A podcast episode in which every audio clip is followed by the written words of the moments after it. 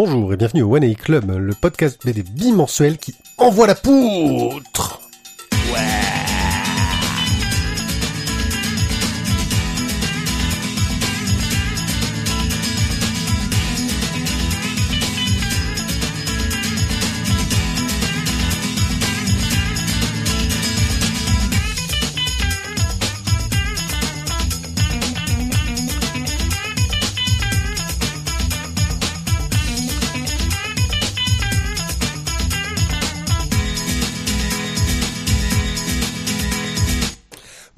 Tous, euh, bonsoir pour ceux qui nous écoutent le soir sur Synops Live car effectivement c'est une émission en différé.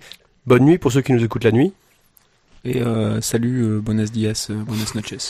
Et N'oubliez pas les croissants pour nous- Non, ceux qui nous écoutent le matin. à Veracruz. À ma gauche pour vous parler de bande dessinée pendant une émission qui durera un temps indéterminé mais dans les 1 heure, 1 heure et demie on va dire. Nous Euh. avons le barbu, le sympathique, le velu, le tio. Hello. Alors dans 5 heures de préparation pour une heure d'émission. Mais pour le moment on n'a rien fait. Oui, c'est une émission qui est très préparée, vous verrez. Ah ouais, franchement- c'est-à-dire que là, on a bien préparé ce soir. Hein. Oh, qu'est-ce qu'on a bien Ok, préparé. donc on commence par les clichés racistes. On va encore se, se faire. Non, en fait, personne ne nous a jamais insulté encore. Pourquoi mais- raciste Je sais pas, c'est une sorte. euh, Donc alors le raciste du groupe, euh, celui, celui qui, qui, qui nous fait honte, mais que l'on accepte quand même parce que Non, moi, il nous moi- offre des clopes. Ah, l'enculé.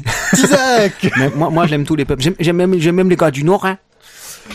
ok, pour une émission euh, un peu euh, enregistrée en avance, euh, comme d'hab, on, on essaye de, de se En fait, préparer c'est le principe de l'enregistrement. Parce Ouais. que si tu l'enregistres après, ça marche moins bien.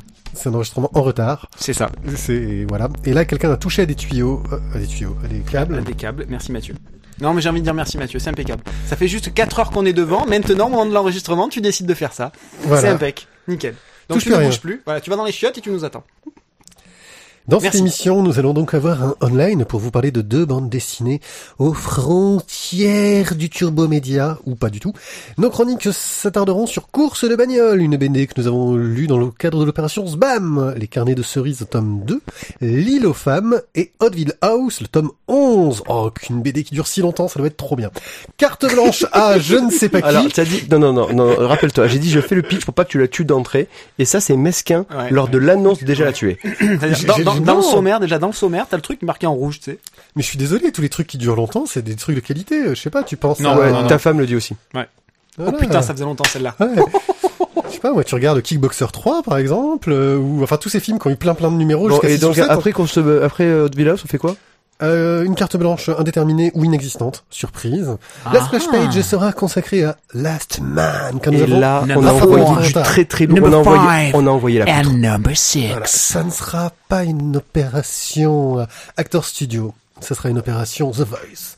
This is the voice! Un petit express euh, vite remballé, nous continuerons avec un HS où euh, Thio nous a dégoté un bouquin qui a l'air euh, étrange. Mystique. Et, Et nous aurons enfin fini notre émission. Et je crois qu'on Et Eh bien peut- voilà bonne soirée à vous laissez-nous vos messages euh, n'hésitez pas à Nous espérons que vous avez bien aimé ce sommaire. non c'est pas ça Non, c'est ça maintenant.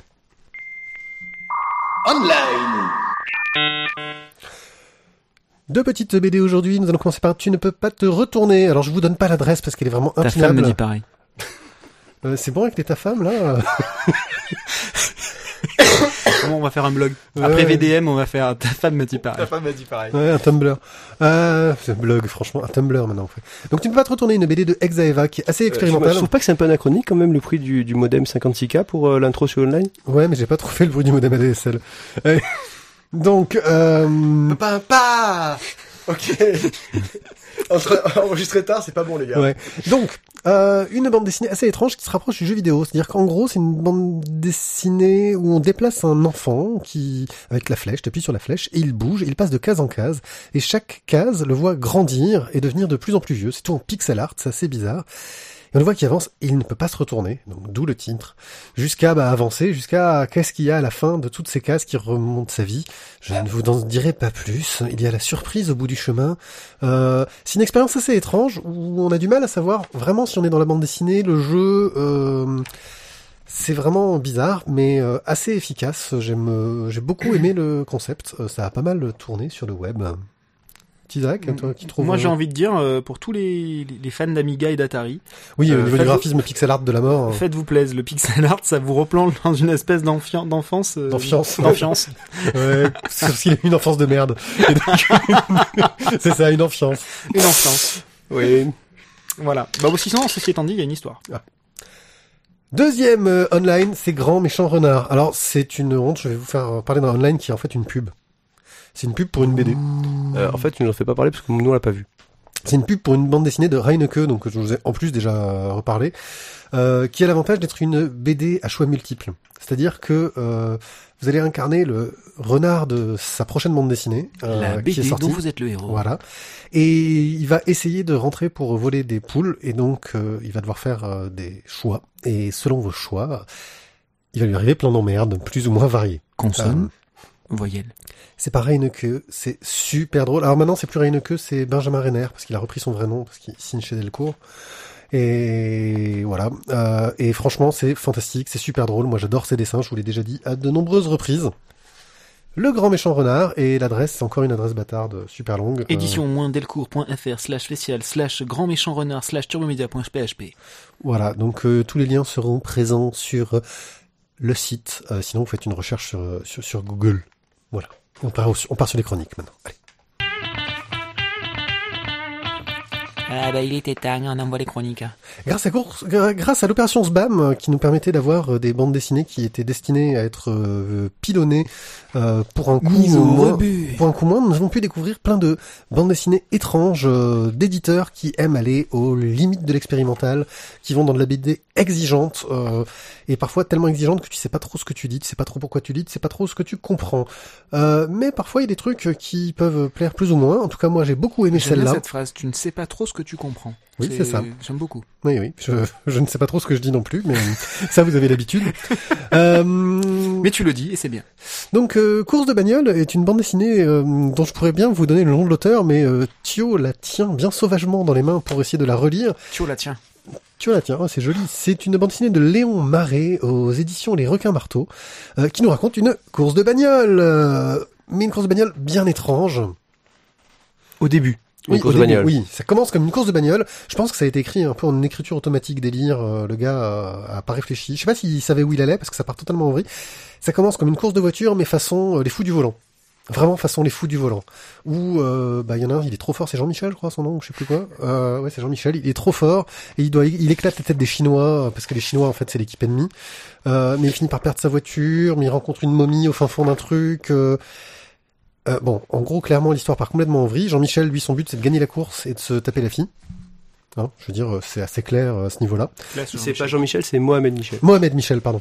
Euh, Et, et la momie a une franche gueule de muscleman. Je sais pas si vous vous rappelez. oui, euh, oui. le- le- la momie le- ressemble à Muscleman énormément. Ah J'aimais beaucoup Muscleman avec ses grosses lèvres. Voilà, et c'est vrai que et je pense que c'est peut-être assumé pour le coup, parce que ça part totalement en délire et en vrille. Euh, c'est bourré d'expérience. D'un coup, le catcheur élastique, Ouais. muscleman. D'un coup, il fait nuit au milieu de la BD, donc il y a quelques planches dans le noir parce qu'il fait nuit.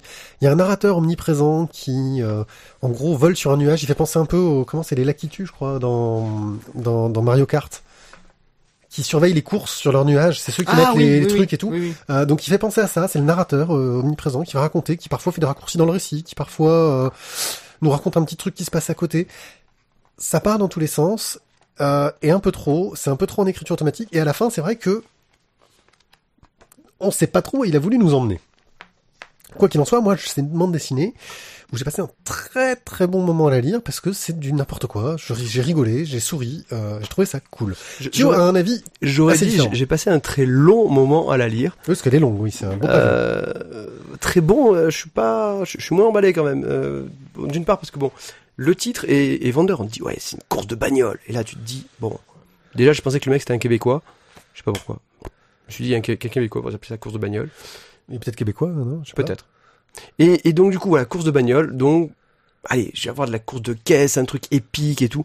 Et en fait, c'est épique de de de de, de, de- non, Et piqué collégramme. épique et collégramme. Voilà. merci, je, je voulais pas la faire, je la trouvais trop nulle, merci. Mais, Non, mais je euh, suis là pour ça. Et, et au moment où on, fr- on- je je pense qu'au moment où il nous, nous explique le moteur jerk, euh, qui est le moteur. Voilà, qui est le moteur en fait des Français, euh, qui, qui l'active avec une pièce de 1 franc. Parce qu'il faut qu'ils mettent une pièce à chaque fois. Ouais. Et là, il y a un gimmick graphique. Moi, je trouve ça Le, drôle. le, non, le gimmick graphique, je suis d'accord, il est très drôle. Mais, mais voilà, à, à ce moment-là, quand il a expliqué le- le- le- le- la technologie du moteur jerk, euh, il m'a un peu perdu. je crois que c'était euh, volontaire, parce qu'il y a pas, il savent rien Oui, dire. n- C'est- non, mais j'ai bien compris que ça voulait rien dire. Et que ça, ça- mais ensuite, ensuite, le passage avec. Euh, si, non, le moment où il me fait rire, c'est quand il a plus de caisse et qu'il explique, sa- sa- qu'il explique son plan pour récupérer une caisse. Oui. Cinq minutes avant le départ, je vais tataner la face à un autre concurrent et je lui pique sa caisse. C'est son plan. Ça, moi, je trouve que c'est un plan A, B, C, D et Z. Z, oui. Ouais, il y avait tous les plans en, en un. C'est- Il y a des moments où j'ai rigolé, des moments où, où j'ai souri, des moments où j'ai été consterné, euh, des moments où j'ai été dubitatif, des c'est moments ça, j'ai où j'ai où j'ai douté même de ma santé mentale, voire de celle de l'auteur. Et j'ai j'ai passé un, un je, je dirais pas un bon moment, j'ai passé un moment euh, peuplé de différents sentiments. Mais que mais tu au, dis merci à cet auteur pour... Euh... mais au, euh, fin- pardon. mais au final, euh, je suis pas sûr. Ouais, je suis pas sûr que ce soit vraiment. Euh, ça ça m'a ça m'est ça m'est emballé. Mais finalement, regarde, tu vois, quand j'en parle, il y a quand même un sentiment positif, je trouve. M- Moi, je, te, je, te, je, te- je trouve que tu as des choses à dire euh, en Mais bien, oui, mais c'est ça, c'est ça. Ouais. Elle t'a fait ressentir des trucs. Elle m'a fait ressentir des trucs. Pas du dégoût ou je ne sais quoi. Euh, je trouve que c'est pas si mal déjà. Voilà. Il y a du travail de ce que tu racontes, il y a des, il y a des choses que, qu'elle te procure, donc c'est pas mal. Je, je Tu as droit à un point vert. C'est ça, tu as droit à un point vert, c'est bien. C'est presque acquis, acquis les compétences. En con- conclusion, je dirais cet ouvrage, Course de bagnole, a été réalisé avec le soutien de la Fondation Mérol. Mérol, huile pour friture et moteur. Oui, Je voilà. pense que ça, Ça- résume assez bien ça le résume. bouquin. Ouais, je, Hein ouais, c'est le mot de la fin. Euh, non, parce que j'aimerais parler un peu du graphisme, qui est quand même assez euh, particulier. Il y a un choix dans les couleurs qui est dans les orangés bruns. Euh... Tu sais, on a l'impression que c'est un... Rose. Ouais, rose. On a l'impression que c'est un bouquin qui restait trop longtemps au soleil. Mais C'est parce que la course, elle se passe dans le désert. Ouais, ouais, Et Kiki, c'est pour ça. Ouais, mais Et justement, c'est réussi. Et si le c'est coup. passé par le désert, comment tu croiserais une momie? Bah, Un petit peu de suite dans les idées, s'il te plaît. Voilà. Ah, Euh, quand il te présente la liste de tous les concurrents, quand il te présente la liste de tous les concurrents sur Ah non, le- alors ça, oui, ça, la liste des concurrents, est sont, fastidieux. ils sont, je sais pas combien. Par contre, moi, je suis d'accord. Et puis là, ils vont loin. hein. Il- Le paysan marche sur des œufs depuis la Pâque. Jésus la course, le premier sur place, il y croit. Non. Chanel, la juive rousse, c'est son étoile de David filante. Son étoile de David Filon. Euh, c'est le numéro 40 et des brouettes. Mm. Ayrton Senna, parce qu'on pense toujours à toi. C'est mignon. Ouais, mais non, c'est Ayrton, je suis d'accord. C'est, c'est mignon. Là, mais t'as... Bon, bref, soit il Ah, Tu l'avais. l'auteur, soit il est canadien, soit il est brésilien, du coup. Non, parce que tout le Soit il monde. est brésilien. parce Même si on était fan d'Alain Prost, on- tout le monde aimait Ayrton Senna. Ouais. Ouais. On va dire ça comme ça. Bon, les gars, vous avez fini de regarder la BD On peut Ouais, faire voilà, l'émission? donc euh, voilà, donc c'est une BD assez étrange, un peu euh, bizarre, qui, je pense, euh, oui, bah effectivement, hein, Sbam, découvrir des bandes dessinées exigeantes, mais celle-là, elle est exigeante pas dans le sens où ça te vrille le cerveau. Elle est exigeante dans le sens où euh, c'est un humour très particulier. Euh, moi, je- je- j'ai vraiment pris un grand plaisir à la lire. Et normalement, maintenant, on est censé dire sur quelle étagère on la met, c'est ça? Euh, Sur l'étagère SBAM Ouais, alors euh, moi, je mettrais sur mon étagère de trucs indés bizarres. Un des bizarres. Mathieu, tu la mets sur quelle étagère? L'étagère pas pour tout le monde. Étagère pas pour tout le monde. Bah, Voilà. Disons que c'est l'étagère qui sera entre l'étagère très haut pour mon fils, euh, l'étagère euh, BD adulte, et euh, l'étagère euh, BD gore, que je montrerai pas à mon fils non plus avant qu'il ait 18 ans. C'est pas si gore que ça. Donc, non mais justement, c'est Mm. que ce sera le truc inclassable, mais que je me dis, il vaut mieux pas qu'il touche tout de suite. D'accord. On remercie d'ailleurs, euh, c'était Randall Flagg hein, qui nous avait donné l'idée des étagères. Oui, c'est pas faux d'ailleurs. Les carnets de cerises, tome 2 Et là, Tayo, c'est à toi de nous faire un petit pitch de présentation. Alors, euh, je vous avais fait un super... Superbe. Oui, pardon, vas-y, poursuis. Je, je- j'avais un, je, je, je savais pas comment t'allais partir et j'ai failli te couper. Toi, je t'ai pas coupé. euh, tu, tu as cru que je t'avais coupé et je t'ai pas coupé, donc continue. Mais donc à l'arrivée, tu l'as coupé. Donc, Ah oui. ouais, tu m'as coupé en fait. Oui. Excuse-moi, je vais t'expliquer pourquoi est-ce que je ne t'ai pas vraiment réellement coupé. C'est ça. T'as vu Ouais. Eh, eh, eh, T'as vu J'ai failli te couper là, mais en fait, j'ai pas fait. Je l'ai pas fait. Hein, T'as vu Tu vu notes, tu peux, tu peux le noter d'ailleurs, s'il te plaît, sur, Tu peux noter Allez, sur le calendrier, tu le notes, tu dis, hey, Aujourd'hui, c'est vrai, je t'ai pas aujourd'hui, j'ai failli te noter, mais non. Donc, les carnets de cerises, je vous avais fait, nous, nous avions fait avec, euh, avec Pied Pied, euh, une splendide euh, BD glaçon. Euh, les carnets de cerises, où je m'étais lamentablement vautré euh, d'une balançoire en plastique, euh, en buvant un délicieux cocktail non alcoolique. C'est, c'est- Je crois que je l'avais pas mis le bêtisier encore. Ah merde, donc je viens de révéler un truc, je me suis cassé la gueule. Mais bon, c'est pas grave. Les carnets de cerises, donc c'était l'histoire euh, d'une d'une enquêtrice un petit peu à la Indiana Jones. Un petit peu. Le en petit ville. chapeau euh, en ville, une petite trousse euh, sympathique et qui aime beaucoup enquêter sur tous les gens qui l'entourent. Donc dans la première de quel âge elle a euh 8-10 ans, Ouais. 10 ans, 10 ans. Je Ouais. crois qu'elle est au collège, plus gamine, quoi. 12, Ouais, 12 ans. 12 ans. Ouais, Ouais, 12 12 On ans. vote, on vote. on dit 12. 12 ans. On s'en fout en fait. Euh, et euh, donc Cerise aime bien enquêter sur tous les gens qui l'entourent. Euh, tellement elle enquête que du coup elle en devient un peu chiante pour tout le monde parce que forcément il y a, y a que ses énigmes qui l'intéressent et euh, la vie avec ses copines ça l'intéresse un petit peu moins. Dans le premier tome on la suivait euh, dans la forêt qui entoure son, son village où elle euh, bah, observait un, vieux monsieur qui avait qui amenait des pots de peinture dans la dans la forêt et en final on avait appris que ce monsieur en fait était en train de repeindre les murs de l'ancien zoo qui avait fermé des années avant ça finissait bien, c'était euh, c'était plein de bons sentiments. Moi, ça m'avait beaucoup beaucoup plu. On a euh, l'apparence à l'intérieur d'un carnet de dessin, d'un carnet de- d'un journal de bord en fait. Hein, de, Oui, il y a plein petite- de, choses façon croquis, façon prise de notes. voilà. Mais quelle est donc son enquête euh, Et là, cette, cette fois-ci, donc, c'est euh, elle observe une dame qui euh, tous les toutes les semaines, Une vieille dame. une vieille dame qui toutes les semaines va à la bibliothèque et cette dame emprunte à chaque fois le même livre. Mais pourquoi donc Mystère? Et là, mystère. Et euh, donc Euh, moi j'ai moi j'ai une idée, j'ai une idée. Je, je me dis qu'en fait euh, l'Alzheimer euh, elle lui dit ah putain il a l'air bien ce livre. Elle le lit et puis elle se rappelle plus. Ah tiens il a l'air bien ce livre. Ah je me rappelle plus. Ah tiens il a l'air bien C'est ce une livre. théorie valide.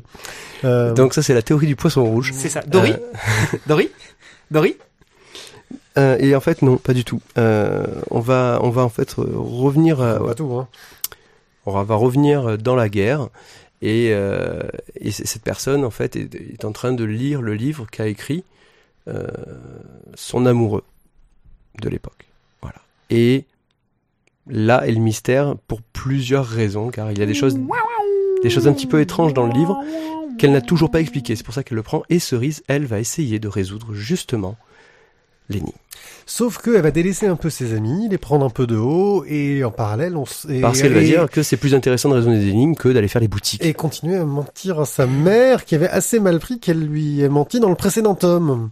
Et la mère a un peu du mal à gérer ça. Petite conne. Voilà. Voilà. Euh, et donc, qu'as-tu pensé de cette, cette histoire qui est, je dirais, à double... Enfin, pour résumer, hein, en gros, on a l'enquête, l'énigme, mais on a aussi euh, la tranche de vie d'une petite fille qui grandit et ça se passe pas forcément bien avec son entourage. Alors, la tranche de vie, moi, très honnêtement, elle... voilà. Je me suis un peu foutu complètement. C'est un truc un peu ado, ça m'a pas touché. Ah, moi, j'ai bien aimé. Euh, même. Bah, tant mieux. Voilà, moi, ça m'a pas touché. Par contre, voilà, je, je vais être honnête. La petite enquête et la petite histoire et la petit, le petit happy end à la fin, parce que c'est canette cerise, ça finit toujours à canette cerise. happy end. Pour le moment, ben- on n'a ben, plus le tome 3 encore. Ben, le tome 3, je sais pas, mais en tout cas, le tome 1 et 2, il y en avait un. Et le tome 2, eh ben, ben, je- elle était là. La petite larme. La petite larme au coin de l'œil. Voilà. Ouais. Et ça, et ça, quand un livre, arrive- enfin une bande dessinée arrive à faire ça, je trouve que ben voilà, c'est la preuve que la bande dessinée est exceptionnelle. Ah, moi, c'est, enfin, moi, je trouve que autant que l'histoire euh, là-dessus, la relation euh, mère-fille, la relation avec les amis est importante, mais la relation mère-fille euh, me semble euh, bien décrite, euh, me semble super euh, sensible et intelligente. Euh, on voit cette mère qui essaie de faire des efforts, cette jeune fille qui se rend pas forcément compte qu'elle fait des conneries en fait, ça, ça lui passe un peu au-dessus. Et la fille qui essaie quand même de faire des, elle aussi, quand on lui fait remarquer, on lui met les points dessus, hein, parce que sinon elle aurait rien remarqué.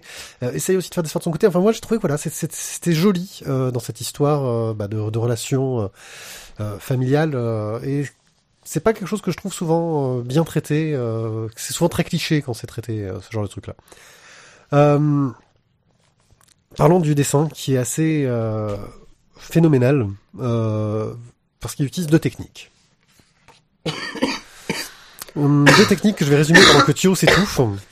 Euh, Il, il a failli parler. Hein. Je vous dis franchement il a failli Ouais, parler. Il, a, il était à il s'est deux d'ouvrir la tout seul, il s'est bouche. coupé et tout seul. coupé tout seul. Ouais. Ah voilà, tu vois, c'est pas moi, c'est pas toujours moi qui coupe. Hein, tu vois, tu vois, tu vois.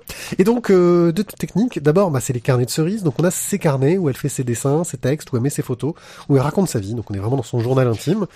Euh, et ensuite, on a des passages de BD avec de la couleur de la malade qui déchire sa maman, que c'est trop beau. Quoi. Franchement, il y a un parti pris graphique euh, superbe, une technique euh, magnifique. C'est lumineux, ça en met plein les yeux, ça brille, euh, c'est joyeux. On a Euh, le personnage a un côté un petit peu, je dirais, je vais dire manga parce qu'il y a des grands yeux, mais ouais, non plus ce côté un peu cartoon. Enfin, tu vois, c'est c'est difficile euh, un peu de, de, de décrire toujours un dessin. Euh, mais voilà, c'est beau, c'est lumineux, je crois. C'est surtout ça que j'en retiens, et c'est et c'est doux, c'est doux, lumineux, euh, mais ça arrive à porter aussi bien de la joie que de l'émotion et un peu de parfois de tristesse justement, euh, tout en finesse. Puis en plus, ça, alors c'est, si je me souviens bien, dans les, pass- dans les passages à la bibliothèque, moi j'ai eu l'impression un peu que l'image était un peu vaporeuse. Comme si, tu vois, c'était un peu là que le, le mystère allait être... La euh, poussière euh, qui flottait dans ouais, l'air. mais c'est ça. Enfin, moi, c'est l'impression que j'ai eu sur le, ce- ce- ce- visuellement. Voilà, c'est le ressenti que j'ai eu. J'avais une impression un peu vaporeuse, comme si on a, il y avait un petit nuage qui justement cachait la, la clé du mystère. Quoi. Puis ils ont fait quelque chose d'intelligent sur la bibliothèque. Vas-y, Euh, Excuse-moi de t'avoir. Non, mais c'est pas grave.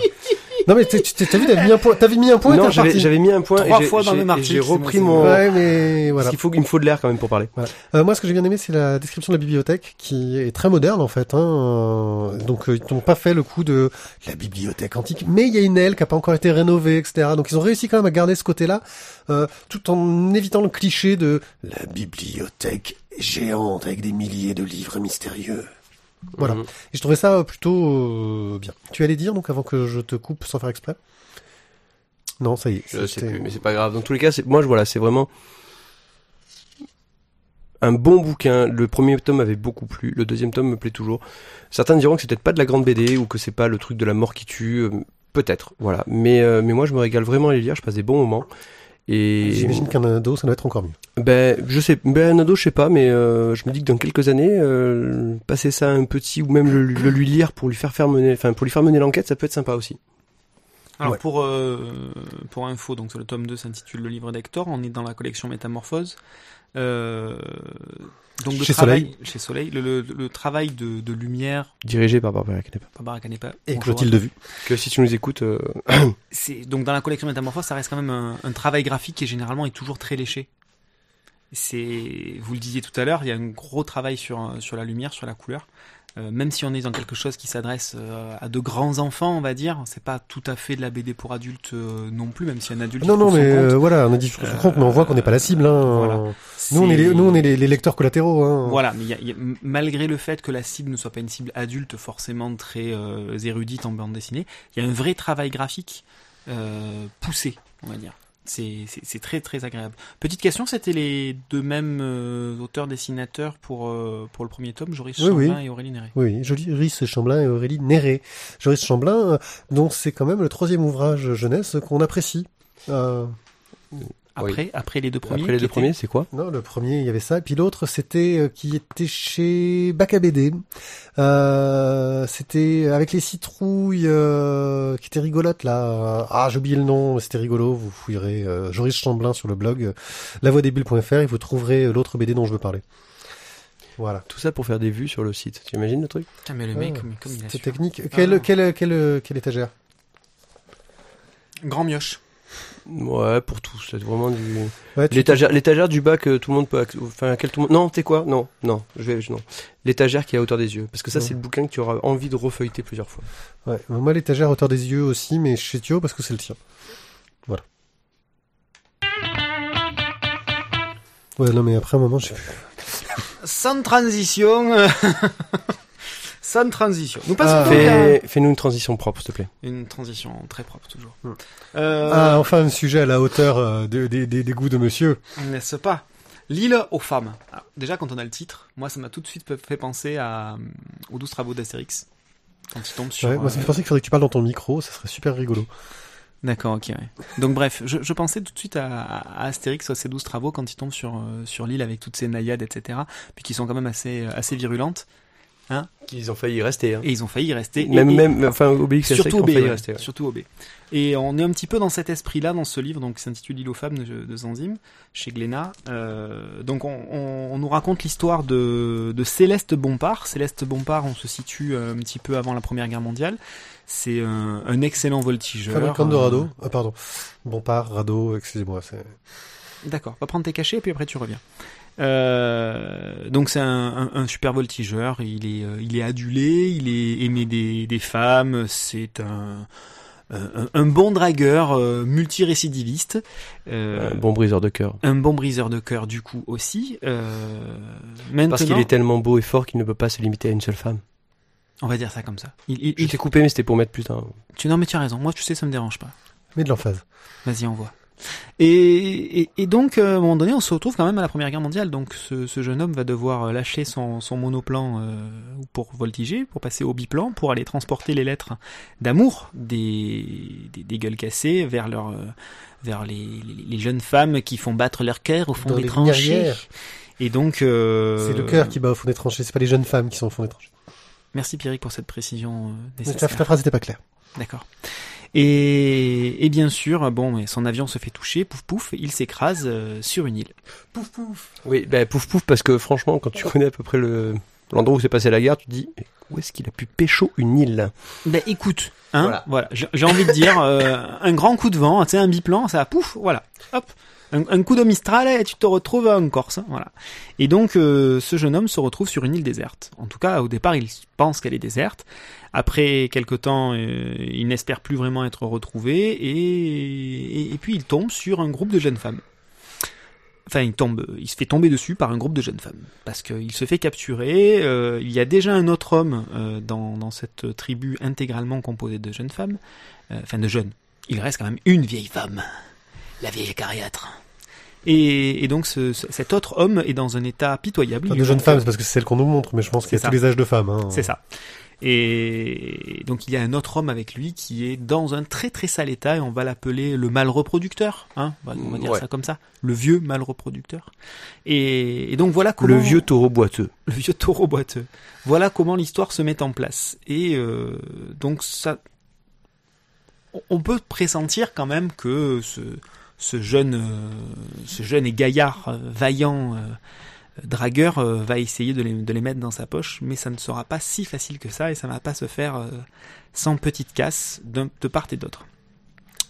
Et puis avec bien sûr de multiples rebondissements tout au long de l'histoire. Bref, voilà pour la, voilà pour le, pitch de départ. Euh, j'ai beaucoup aimé. Alors, vous me direz, il y avait des femmes au sein nu, c'est pour ça? Non, non, non, non, franchement, donc voilà. je vous connais, j'ai senti la vanne arriver, c'est facile. Non, c'est pas vrai. Euh, À chaque fois que tu choisis un bouquin, on dit on dit pas ça. On dit pas que la première de la première de couve t'as t'as- t'as t'as emballé. Franchement, sur celle-là, tu vois un barbu. Hein. Ouais, mais enfin Oui, bon, les eh, t'as vu, y les, meufs- femmes, vu hein. les meufs sur, sur le côté Oui, enfin, celle-là avec le crâne rasé et l'arc, tu m'excuseras. Eh, oh, Excuse-moi, il y a du boobs. Hein. Ouais, à gauche, il y a du boobs. Voilà. Bon, bref, donc toujours est-il que le, le, le, le scénario est très bien ficelé. Il y a plein de rebondissements. Euh, et puis, et puis au-delà de simples apparences et des simples euh, histoires de cul et de cœur, euh, on a de, de, de vraies relations qui se nouent et avec, avec un final qui est, qui est pas dénué d'intérêt, loin de là. Euh, donc voilà, en termes de scénario, il y a, y a un vrai travail. C'est pas simplement que la balade d'un dragueur au milieu d'une tribu de jeunes femmes bien faites, bien formées et, et guerrières, on va dire. En tout cas, qui ne se laissent pas marcher sur les pieds, qui ne se laissent pas faire par le premier venu. Voilà, donc, au niveau du scénario, j'ai trouvé ça bien monté. Oui, parce qu'on s'attend, parce qu'on s'attendrait à, quelque chose de, d'un ces clichés sur le gars au milieu des femmes, etc. ça. Et pas du tout. On s'en Euh, éloigne très très vite. Il y a, il y a- en fait, oui, il y a surtout un rebondissement sur le fait euh, comment est-ce qu'il arrive à séduire ces femmes, parce qu'il parvient à les séduire? Il y a plusieurs rebondissements. Voilà, en fait, euh, il- c'est surtout ça, moi, pour moi, le rebondissement majeur, parce que c'est celui qui va servir de fil conducteur à toute l'histoire, c'est la façon qu'il va l'utiliser pour séduire les femmes. On va pas vous le révéler parce que c'est une belle trouvaille, c'est une belle histoire pour le coup.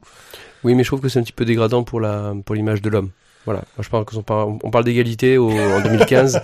Il y a un moment donné, il faut faut arrêter les conneries et on peut pas tout faire faire aux hommes non plus. Voilà, c'est tout. C'est dégradant, ouais, c'est ça. Bah, disons que si on l'avait fait faire à une femme, on aurait dit que c'était dégradant et que c'est encore la remettre à sa place.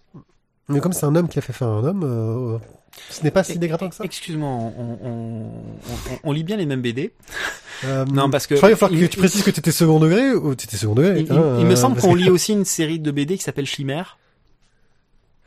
Ah oui, l'histoire Ouais, cette jeune. euh, mais là, on n'est pas dans le même domaine. ouais, ok. Ouais, d'accord, ouais. Ok, Non, c'était totalement second degré, bien sûr. Oui, bien parce que sûr. c'est, je, je fais préciser parce que je sais, parce que je sais que tu sais, tu sais que je sais. Euh, voilà.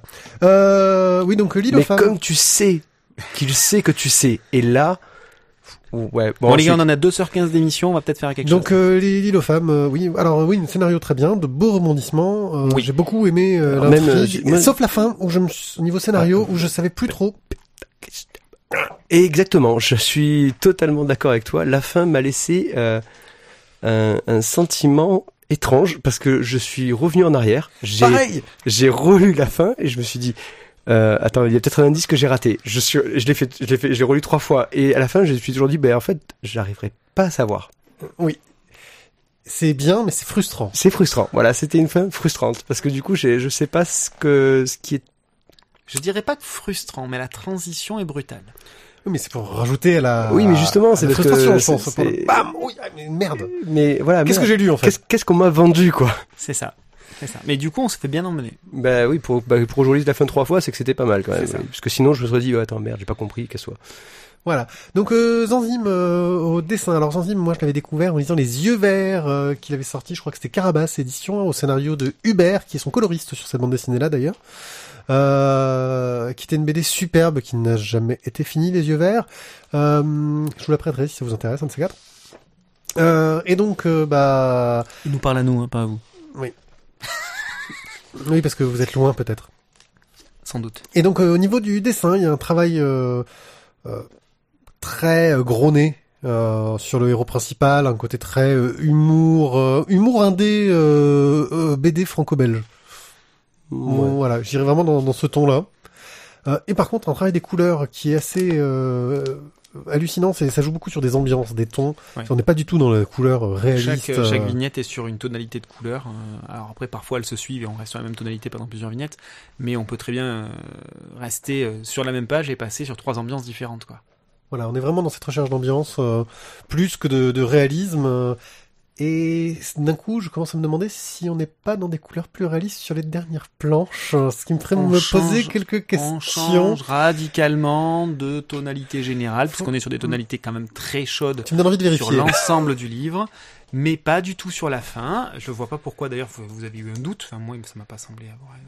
Ah, Si on est deux à avoir eu un doute, euh, Je pense qu'il n'y a pas de doute. les couleurs sont plus réalistes sur la fin. Voilà, merci. Ça règle la question ben de... non Ah non, non, non, pas totalement. Pas, Pas totalement. pour moi pas ça- totalement. Non. Bah oui, je suis, non, je suis d'accord avec ton observation, mais moi, ça m'a pas. C'était pas un argument qui était définitif pour moi. Bon, alors Ouais. attention, Pierrick, je vais te demander d'envoyer le jingle spoil. Attention. Je cherche l'instant spoiler. Alors, l'instant spoiler, c'est un nouveau euh, truc qu'on a mis en place, on vous prévient. Euh, si vous entendez une sorte de petit tic-tac à l'arrière-plan quand on parle, c'est qu'on va faire du spoiler. euh, pour analyser la BD en question. L'instant spoiler, attention, nous n'avons que deux minutes de tic-tac maximum pour dire ce que nous avons à dire. Quand les tic-tacs s'arrêtent, on arrête de spoiler. C'est la règle. Vous êtes prêts, messieurs? Je le spoil.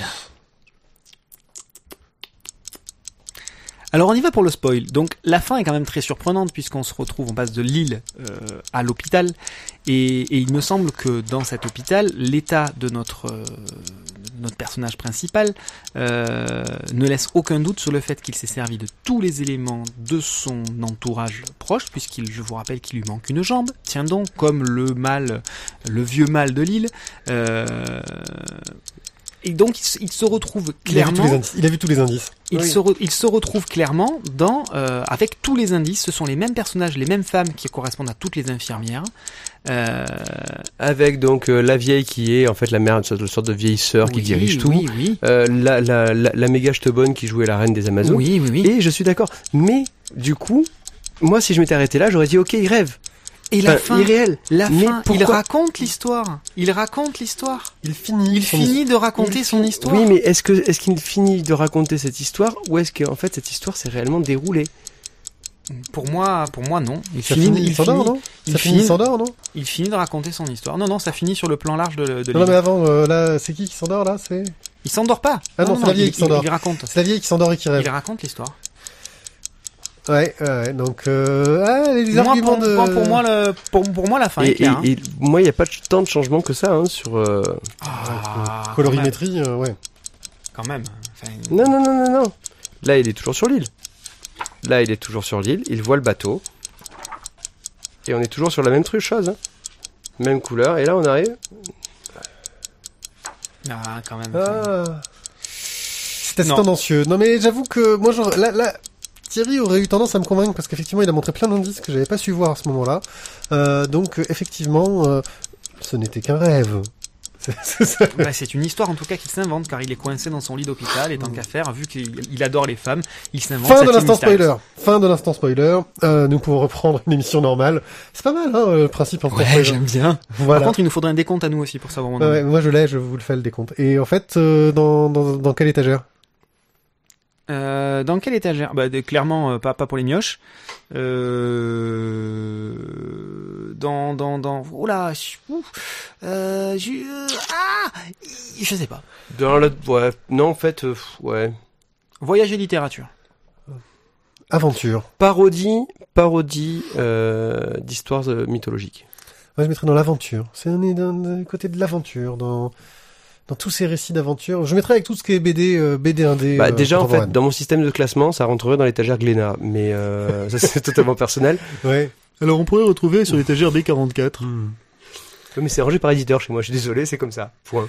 Voilà. D'accord. Moi, c'est rangé par euh, où est-ce que j'ai de la Non, place. mais on va, on va, on va s'amuser à se créer une sorte de bibliothèque imaginaire et on dira où on met dans cette bibliothèque imaginaire Ouais, euh, les trucs, ce sera plus simple. Va falloir qu'on invente des étagères peut-être. Voilà, parce que ça sera plus simple. Donc moi je mettrais dans le, le- la bande dessinée un peu indépendante. euh. Bah, moi, c'est le côté euh, li- littérature et écriture. Tu vois, je la mettrais, je la mettrais quand même peut-être à l'étage. C'est ce genre de BD. De temps en temps, je remonte à l'étage et je retrouve des trucs. Je fais, oh putain, j'avais ça, c'est vrai, c'est trop bien. Et je me replonge dedans. Voilà. Eh, jingle. Quand je double-clique sur mon truc, ça fait pas le jingle, ça m'énerve. Et là, et là, en fait, vous avez le début du générique de Il faut sauver le soldat Ryan. Euh, j'ai été envoyé en mission pour essayer de sauver Hauteville House, le tome 11, La Hague, donc chez, euh, chez Delcourt, par Général, général, on a une mission. Faudrait, faudrait sauver Hauteville House. Tome et donc, 11. et donc là, donc c'est dans la, dans, dans, dans la collection série B. Et je dois sauver ça Ah, avant Pierre que, dit série Z. ouais, avant que, que Pied Pied, en fait, Non, il n'y a le- pas de boobs dedans. Ah, l'atomise, le, le vaporise. Pourtant, on dirait qu'il y a un gros gland sur la couverture. le renvoie vers le néant. Euh, donc Hauteville House, qu'est-ce que c'est? Eh bien, c'est une, une, une uchronie euh, ambiance un peu steampunk où on a euh, Napoléon III qui dirige la France, euh, qui veut à peu près diriger le monde et qui est quand même bien parti pour y arriver. Euh, les méchants américains, bon, ils essayent quand même de lui mettre des bâtons dans les roues, mais ils sont un petit peu Et en après, pleine c'est moi le cata. raciste. Les méchants américains. Le coupe pas. Moi, je suis en train de me retenir pour pas le couper parce que j'ai bah, bah, bah. Stop, oh, là je suis sur les autres, autres tomes, d'accord Ouais. Je suis pas encore sur le 11, Je t'en donc tu me couperas Non, ensuite. Non, non, mais je, non, non, je te coupe pas. Euh, nous avions donc suivi euh, les aventures de, de Gavroche. euh, qui- Je résiste, je résiste, continue. euh, fais attention parce qu'avec tes gestes de main là, j'ai des doutes sur ce que tu Nous fais. quand avons suivi jusqu'à présent, avec plaisir, les aventures Sur de Gavroche. Euh, nous étions arrêtés donc à la recherche des chandeliers de la Pérouse. Euh, chandelier qui devait permettre de libérer un, euh, le tombeau. Alors là, j'ai un doute sur le nom. Le tombeau de je sais plus qui dans Paris, où il y avait donc euh, des artefacts magiques qui permettraient justement à Napoléon III et aux détenteurs en fait de ces artefacts de bah, de diriger le monde, quoi, de devenir la personne la plus puissante. Euh, C'est un peu comme les sept boules de cristal pour les boulets, quoi. c'est ça, comme les bouliers. Et donc du coup, ils ont mis en déroute ceci. Ça, ça, ça, ça a été fait dans les tomes précédents. Dans le tome 10, on nous a sorti un, un pirate venu de on ne sait où qui aurait eu... euh, Le voilà. Euh, ouais, c'est un peu ça. Euh, qui aurait vécu dans Hauteville House, qui a, enfin, à qui appartenait Hauteville House avant que Victor Hugo l'achète. Et il y aurait caché un, un objet particulier. Voilà, tome 10, on cherchait ça. Qui, Et là, permettait a- de, qui permettait de se balader d'un endroit à l'autre. d'une enfin, dimension, enfin oui, parce qu'en utilisant des portails, de se balader d'un endroit sorte de du globe- téléportation. une sorte de téléportation dans, sur la Terre. Un peu comme une Stargate, mais qui fonctionne plusieurs fois sur la Terre. Alors que dans Stargate, il faut qu'une seule porte pas active par planète. Enfin bon. C'est un autre sujet vaste que nous étudierons un autre Nous jour. ferons un HS Stargate. Et donc, nous arrivons au tome 11 de Hauteville House. Donc, les méchants euh, de Napoléon sont en train de construire des armes de destruction massive, mais massives. Euh, les euh, rebelles de Victor Hugo sont en train, eux, d'essayer, bah, comme d'habitude, de déjouer les plans de Napoléon III. Et, et là, bon, l'Angleterre aide un petit peu Victor Hugo et ses rebelles En sous-main, discrètement. en sous-main. Faut pas que ça se sache. Voilà, faut pas que ça se sache. Voilà, on en reste là, je vais pas aller plus loin. Euh, maintenant, sur le scénario, très honnêtement, voilà, quand on tire trop sur le fil, à un moment donné, ça finit par casser. Et là, j'ai bien peur que le fil soit tellement tendu que, a priori, je pense qu'ils se le sont repris dans la gueule parce que moi, ça m'a vraiment beaucoup, beaucoup déçu. C'est, mal ficelé, c'est mal ordonné. On se retrouve sur une histoire donc de d'espionnage désormais, alors qu'on n'a plus cette espèce de, de vague un peu mystique qu'on avait dans les tomes précédents, et ça m'a déçu. Je vais rester que sur le voilà assez sommaire sur le scénario là-dessus. Merci d'avoir défendu cette BD. euh, Non non mais j'ai j'ai dit quand même Oui, que parce voilà. qu'attendez, là, c'était les, c'était les qualités, là. Pierrick, à toi pour les défauts. Après après voilà. Mais jusque mais jusqu'à avant le tome 10, c'était une très bonne série. Le tome 10 nous avait bon, déjà moi, un j'étais petit peu jamais, moi, laissé j'étais jamais, jamais été convaincu. Voilà, hein. le, le tome 10 m'avait laissé déjà un petit peu pff, un avis mitigé. Là, j'avoue que le tome 11, j'ai stop quoi. Je vous renvoie sur la splash page qu'on avait faite euh, sur euh, la série. Euh, moi, je trouve ça sympathique sans plus. Euh, donc, euh, Sympathique et intéressant. Moi, je, trouve que c'était c'était bien mené. Cette ambiance-là était quand même intéressante. Moi, jusqu'au 9, j'avais bien aimé. hein. J'avais préféré le, le premier cycle que le, le premier deuxième. cycle, oui, tout à fait. Mais on va dire que jusqu'au tome 9, j'ai vraiment beaucoup aimé. Le tome 10 part un peu, euh, un, un peu tout seul dans son coin. Le tome 11, je vais pas me prononcer parce que je n'ai pas encore lu. Par contre, j'ai vu. Donc quand on parlera de la partie graphique, je me permettrai quelques petites euh, remarques. Pied pied oui, à toi. oui. euh, donc, bah, on va parler de la partie graphique. Euh, voilà. Euh, il arrive quand on lit une bande dessinée que d'un coup, on, on s'arrête sur un détail et qu'on fasse waouh. Et en général, quand, quand ça m'arrive, souvent hein, sur les BD, je fais waouh et je reste à regarder ce truc-là pendant quelques minutes. Euh, j'ai été happé par ce détail-là et, et ça m'a permis de mieux rentrer dans, dans cette bande dessinée. Et puis Ça des fois, souvent arrivé avec le dessin de Bastien Vives et c'est ça. Oui, tu es happé par la- les poitrines dessinées par Vincent Vives, effectivement. Euh, mais il y a de quoi happer. Il y a- de quoi happer, il y a de quoi voilà. happer à plusieurs. oui. Voilà. Euh, là, euh, d'un coup, euh, je suis tombé sur un escalier en colimaçon. C'est un petit détail comme ça, et j'ai fait waouh. Non mais, mais c'est quoi ce truc? Le, le mec, euh, enfin, un escalier en colimaçon, c'est super dur à dessiner. J'ai essayé derrière en me disant non mais attends, je suis sûr que je peux mieux faire. Non, je peux pas mieux faire. Euh, voilà, j'ai eu la confirmation. Euh, mais quand tu fais un escalier en colimaçon, tu te documentes un minimum quoi pour savoir comment le faire, surtout quand tu le mets bien en valeur sur le plan. Euh, D'ailleurs, à un moment, je me dit non, c'est peut-être pas un escalier en colimaçon. J'ai mal vu ce que c'était. Mais je vois pas d'autres, je vois pas ce que ça pourrait être d'autre, ce que ça pourrait représenter. J'ai une réponse à ta question. C'est une merde. Voilà. Euh, bon, j'ai trouvé Alors, ça. je- euh, Je, moi, suis, je- je suis désolé de le dire comme Mais ça. hein, j'avais une autre mais, réponse qui euh, était quand même vachement bien aussi. C'était un passage d'Inception. Il Oui. voulait faire une sorte de petit, voilà, de petit revival de Inception en disant, voyez, tu te rappelles l'escalier sans fin? Oui. Voilà. C'est c'est une merde. donc, non, je suis euh, désolé. À un moment donné, je veux bien rater une perspective, machin. Ça peut arriver. Bon, après, euh, voilà, chacun son boulot. On peut être plus ou moins tolérant, on s'en fout.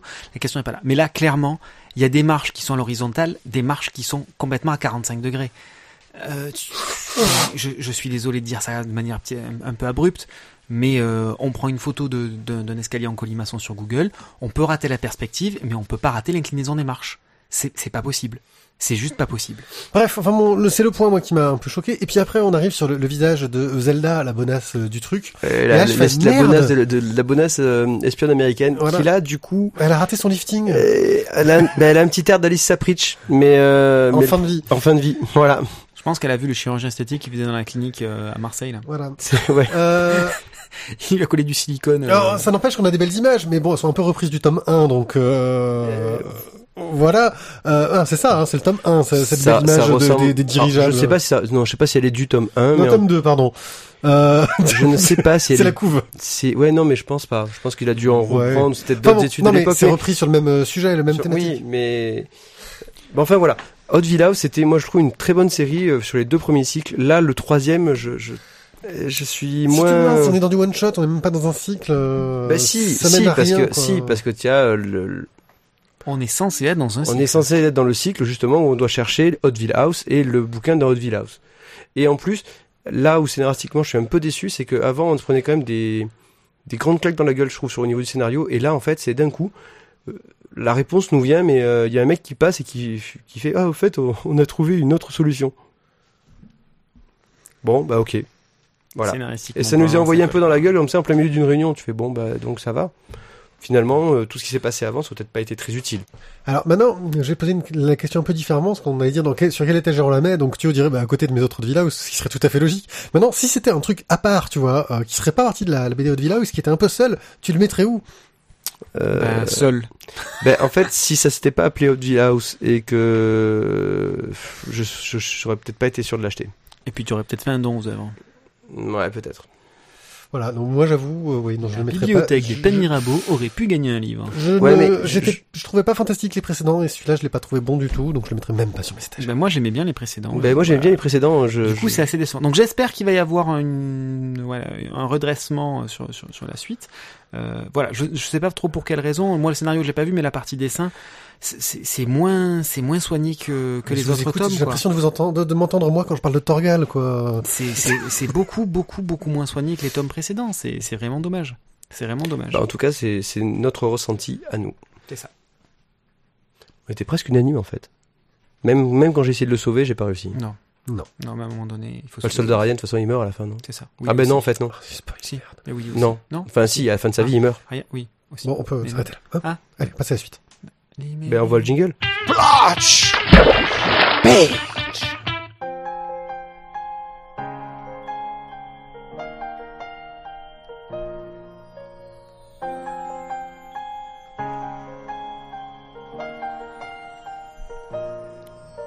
C'est un homme qui repart dans la nuit, le plus très fort des héros. Un royaume empli de violence, à placer là pour toujours. Venu de nulle part, c'est bien lui Aldana. Il est le plus fort, vaincre son destin. Montre ta rage, fais parler tes poings, fais attention à l'attrait de ses seins, pas d'état d'âme, pas de tourment, de sentiments. Résistez, bastonnez, il ne vous lâchera plus jamais. Résistez, bastonnez, Zotis tu l'avais bien cherché. Adrien, Tommy, Marianne, vous êtes son sang, son âme. Se battre est pour lui le prix de la liberté.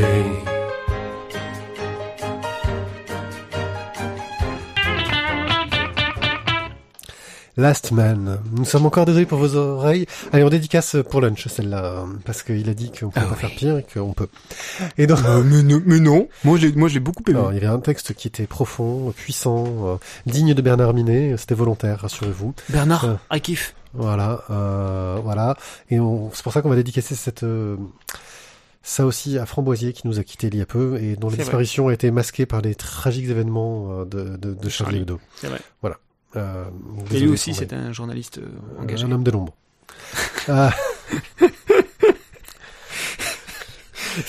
C'était pas possible. Bref. nous avons euh, trois tomes de Last Man euh, dont nous devons parler car nous avions pris un petit peu de retard dans nos achats, nos lectures, etc.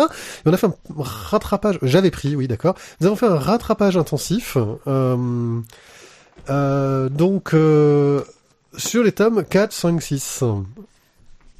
Qu'est-ce qui t'arrive, Mathieu? Il voulait rechanter la chanson. Oui, alors on l'enregistre avant le- début de l'émission, et là il veut la rechanter. Il est trop déçu, il est à fond, quoi. Oh, vous verriez sa tête, il va pleurer, quoi. Il était, prêt, il était prêt à rechanter. Il avait ressorti les paroles et tout. Il était chaud bouillant. Ce qu'il faut savoir, c'est que le Mathieu, en fait, pour arriver à le faire chanter, c'est la croix et la bannière. Et là, celle-là, on sait pas pourquoi. Voilà, il a, il a une petite affection particulière et voilà, ça lui plaît. Bon, c'est pas grave, Mathieu, on se la refera en privé si tu veux. Hein? Voilà. Allez, courage. Oui, Euh, Mathieu, il y a l'orage C'est l'orage, là, je me disais, il y a un son de pluie d'un coup bizarre. C'est l'orage. l'orage. L'orage. C'est l'orage. l'orage. Tu vois, je Mais vous a chanté trop fort. Mais justement, on aurait pu la chanter, ça allait bien, quoi. Il y avait, il y avait Du drame. pic, du drame et tout, de l'amour, du Comme sexe. dans Last Man. T'as vu cette transition De la pour, violence. pour revenir au sujet? Euh, nous avions laissé nos personnages alors euh, qu'ils... euh, je sais plus en fait. Je sais plus on était au début du tome 4. Vas-y, tu l'as dans les mains. Tu peux nous dire où Euh, on en était. Aldana, je crois, a été euh, fait prisonnier par on ne sait pas trop qui. Il partait sur un bateau. Ah si, Oui, il a pour été aller fait, en il a été fait prisonnier Pour aller par en Milo ville. Zotis, ça on le sait. C'est c'est pointé à la fin de- du troisième album. Donc il retrouve en fait la ville qui- qu'il avait quittée. Euh, On ne savait pas trop pour quelle raison précise. On se doutait bien qu'il avait fait un truc pas clair, pas net. Euh, sans doute une question d'argent aussi, par en plus que, en plus d'une question d'honneur, voire peut-être de meurtre. Euh, il était, il était parti, on va dire, euh, assez rapidement la queue entre les jambes. Et c'est pour ça qu'il s'était retrouvé dans la vallée des rois. Et là, d'un coup, on repart donc sur une nouvelle ambiance dans ce tome 4, c'est le beat'em all. Hein. C'est C'est ça. Donc là, on se retrouve en ville. Euh, dans, dans, dans la grande. c'est double dragon, hein, l'ambiance. C'est ça, c'est l'ambiance Double Dragon. Donc on est on est dans, dans une ville euh, Futuriste. plutôt futuriste et surtout dirigée par la pègre, euh, avec une mainmise de violence et euh, une prédominance des combats. Voilà. Voilà. Et bien Tant sûr, il y a un grand tournoi euh, de la mort. euh. Et donc, on veut forcer euh, Aldana à se relancer dans ce grand tournoi dont il ça. avait été éliminé. L'objectif reste quand même toujours de faire du pognon. C'est une sorte de catch, hein, les règles. En gros, c'est une sorte ça. de catch en duo euh, où ils se tapent dans la main pour euh, s'échanger. euh, C'est ça. C'est du, du grand classique, hein. Je veux dire, c'est du, du, très, du très déjà vu. Voilà. Mais ça fonctionne très bien. Et bien entendu, euh, Marianne et Adriane se retrouvent. Adrian. Adriane. Adriane, ouais. Je sais pas, chacun dit. Toi, toi, tu prononces le N d'Adriane et tu prononces pas le E de Tomier. Oui, mais non, c'est parce qu'en fait, on en avait besoin pour, euh, Pour faire un pied de plus dans la Pour- chanson, pour la donc euh, du coup, Voilà. il fallait faire Adriane. Parce qu'Adrienne, ça rime avec Marianne. Voilà. Et puis que ça penser à Rocky. à Rocky. Et- Non, c'est Adrienne. Oui, c'est Adrienne. c'est pas grave. Adrienne Donc, euh, oui, donc, euh, bien Donc sûr. Marianne, euh, la maman, et son, fils, Adrienne, se retrouvent eux aussi mêlés à tout ça, puisqu'ils se font euh, enfin, Récupéré par la. récupérer eux aussi parmi les Otis, et euh, ils vont servir plus ou moins de monnaie d'échange pour que euh, Richard se, se mette au combat alors qu'il refusait de, de- de repartir sur les rings. Voilà pour l'ambiance du tome euh, Du tome 4. 4. Alors, ça va être compliqué de vous faire le pitch de 4, 5, 6 sans avancer dans l'épisode 4 et dans l'épisode 5. On va éviter de parler des grands moments. Je pense qu'on va essayer de se concentrer sur les ambiances de chaque tome. Voilà. C'est vrai qu'ils essayent à chaque fois d'avoir quelque chose d'un peu différent. Euh, donc, euh, le tome 5, euh, Christo euh, les a rejoints. On continue euh, dans le côté euh, baston, mais bien entendu, mais on, on s'y attendait à ça. Euh, Adriane et Marianne se retrouvent euh, eux aussi mêlés à la baston et euh, bah, leur pouvoir arrive au milieu de façon bizarre. Et on a une ambiance. Et Marianne, elle est un peu zarbe quand même. Ouais, parce que Ouais. est super balèze. C'est Et c'est quand même bizarre pour une maman boulangère d'arriver à faire ça. Ouais. Voilà, et on se rend compte que euh, bah déjà le, on le savait déjà, elle connaissait la ville. Oui. Euh, vu qu'elle savait conduire une moto, euh, ce ça. truc-là, donc Elle voilà, avait on, des on connaissances pas. technologiques spoil qui pas. dépassaient la vallée des rois. Et on en apprend un peu plus. Pourquoi dans ce tome-là, euh, on avance un peu plus sur les personnages et surtout on commence à voir des super méchants avec, Avec des super pouvoirs. liés, à, il y a des dro- liés à des euh, drogues. Il y a un petit côté euh, Dragon Ball Broly. Bane, moi j'aurais dit euh, dans Batman. Ouais, Bane aussi marche aussi. Ouais, tu sais le gars super drogué pour être super fort. Ouais, mais je trouve que ça ressemblait quand même plus à Dragon Ball. À Broly, Hein, parce Dragon que Ball coup, Broly parce qu'il y a, y a des s'il y a pas le tournoi, Il n'y y a pas le tournoi, il n'y a pas Dragon Ball, et donc ça. du coup Dragon Ball, ensuite tu passes à Brawl. Enfin bon, voilà. Mais bon, si tu aimes Bane, tu peux parler de Bane, tu vois. Voilà donc un peu pour, pour cette ambiance. On continue dans le tournoi, on avance dedans, etc. Et bien entendu, on arrive sur le tome 6 qui là nous refait revenir le mystique dans la dans, dans, dans l'univers. Alors replaçons quand même l'ensemble. Quand on arrive à la fin du tome 6, on a fini le premier cycle. Ce qui veut donc dire que dans le tome 6, on va avoir un milliard de révélations et 2 milliards de rebondissements. C'est ça, et qu'on se retrouve à la fin euh, comme un con et qu'on fait Hein Quoi? Non, non, c'est pas possible. Non, non, mais c'est vrai, pas vrai. Ils ont pas pu faire ça. Ils ont. Si, ils Si, l'ont si, fait. Ils l'ont fait. Et, et on retourne la page après, il fait Quoi? Non, non, mais ça non plus, c'est pas possible. Non, mais mais mais mais. oh, i- ah, oh. J'ai bien dit 2 milliards de rebondissements. Voilà. Euh, on fera, je pense, un petit instant spoiler pour euh, ceux qui veulent et puis pour dire ce qu'on a pensé de cette fin de cycle, hein, parce que ça. donc il va falloir qu'on parle très vite parce qu'on aura deux minutes pour euh, dire euh, ce qu'on a pensé de cette fin de cycle, et pas plus. Euh, donc. Euh, Globalement, on retrouve toujours ce style graphique euh, très particulier, cette ambiance de travail de studio hein, qu'il y a entre euh, Balax en la ville et Vives, euh, qui euh, se répartissent vraiment les tâches. De, ils sont deux à dessiner, il y en a un qui est vraiment spécialisé dans le storyboard, euh, il y en a un qui scénarise, mais c'est repris derrière par les autres. Donc vraiment un travail euh, très particulier à, à, à six mains pour de vrai. Euh, parce que comme ils utilisent un ordinateur, ils utilisent euh, leurs deux mains pour dessiner. Et d'ailleurs, Et- dans l'un des tomes, on nous explique à la fin- donc c'est un exercice à 30 doigts. Super. Donc on fait ça avec les orteils aussi ou c'est bon, tu veux t'arrêter de compter euh, Dans l'un des tomes, ils nous expliquent la- leur façon de travailler. Comment est-ce qu'ils se Oui, répartissent c'est le le travail. J'ai trouvé ça, j'ai C'est le trouvé ça très intéressant. Je crois que c'est dans le 6, Mm. oui. Euh, donc on a un peu ouais le truc. Il y a toujours des bonus derrière. Euh, il faut toujours enlever la jaquette pour voir les conneries qu'il y a sous la jaquette. Je sais pas si vous le faites. euh. Ouais. Voilà. En fait, il y, a- il y a plein de trucs, mais je, je me pose la question est-ce que, est-ce que les, les, Ils ont, je- ils ont continué les les digipacks euh, un peu différents en Oui, fonction oui, oui, les collecteurs. euh, les collecteurs pas collecteurs. euh, Alors j'ai vu à quoi ressemble un collector. Euh, bon bah après oui effectivement il y a des il y a des il y a des, il y a des autocollants, des gadgets, des des, des, des fausses cartes de presse, euh, la, la carte de presse du De la du- tech. ouais du, du, du gars de la presse là. Enfin Ouais. bon il y a, il y a plein de petits gadgets, détails qui, qui font plaisir aux gros fans, euh, qui apportent pas grand chose de plus à l'histoire. Euh, c'est le principe un peu commercial Voilà, c'est le principe du collector, c'est sympa. euh, ouais, essayer de créer une espèce de petite communauté autour de ça. Non, non, c'est plutôt rigolo. euh, voilà. Euh, donc voilà, ce style graphique en plus particulier qui fait vraiment beaucoup penser euh, au travail de euh, Vives euh, et aussi de Sans la Ville si on a déjà vu euh, d'autres BD qu'il a fait. Euh, J'en ai vu une, hein, je l'ai pas lu, je l'ai juste feuilleté rapidement. Euh, donc on voit vraiment que c'est un mélange entre les deux, euh, avec un travail sur les scènes d'action très réussi, euh, vraiment une grosse patate, un noir blanc gris. Euh, Sauf les quatre premières planches ou cinq Ouais, premières qui planches. sont en couleur, vraiment très manga dans l'ambiance pour le coup, justement d'avoir les premières planches en couleur. Ouais, ouais. Donc un noir blanc gris euh, qui est euh, péchu, euh, assez stylisé, très accentué, enfin dans, les tons, dans les teintes, des raccourcis de perspective de malade pour montrer l'action, du, du, voilà, c'est très efficace euh, graphiquement. Je dois bien avouer que le, trio est très séduisant. Moi, j'adore le dessin de, de Vives. Et en ce qui concerne les cadrages, la gestion du scénario, c'est, c'est, ça va à 200 à l'heure.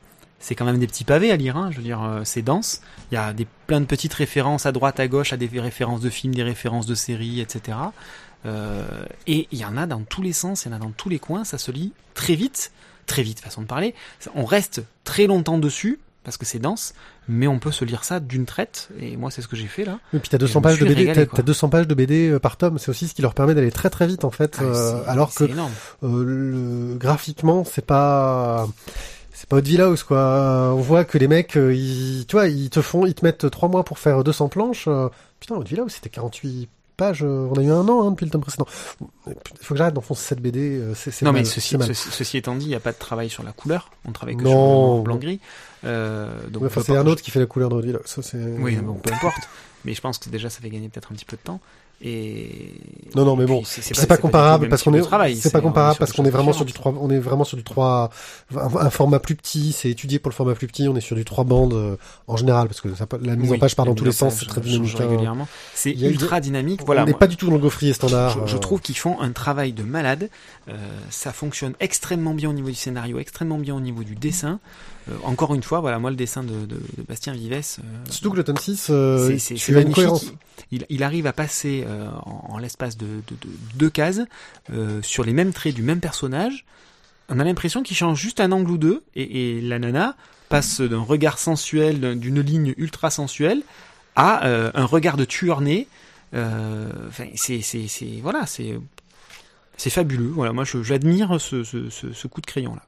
Euh, et oui, en plus, euh, pour revenir quand même, hein, on a l'impression qu'on s'éloigne un peu de, de l'ambiance des débuts avec ce royaume euh, la- de la vallée, etc. Le Euh, côté fly du début, on va dire, euh, qui revient beaucoup euh, justement dans le tome 6 euh, et très très fort parce que d'ailleurs le tome 6 s'ouvre sur une scène euh, non c'est le tome 5 qui ferme je crois ou c'est le tome 6 qui s'ouvre oui oui le tome euh, c'est le 5 5. se ferme sur une scène dans le royaume et on se rend compte que d'un coup ça va avoir de l'influence sur la suite enfin c'est voilà euh, il arrive à nous, ils arrivent à nous mélanger des ambiances et des univers très différents euh, de façon très cohérente et ça passe bien quoi on y croit c'est très crédible alors que si tu réfléchis deux minutes ça c'est pas censé tenir la route mais ça marche C'est ça. Et on, on, on on- t'entend plus ça part un peu moins dans tous les sens, je trouve, que les deux premiers tomes, par exemple.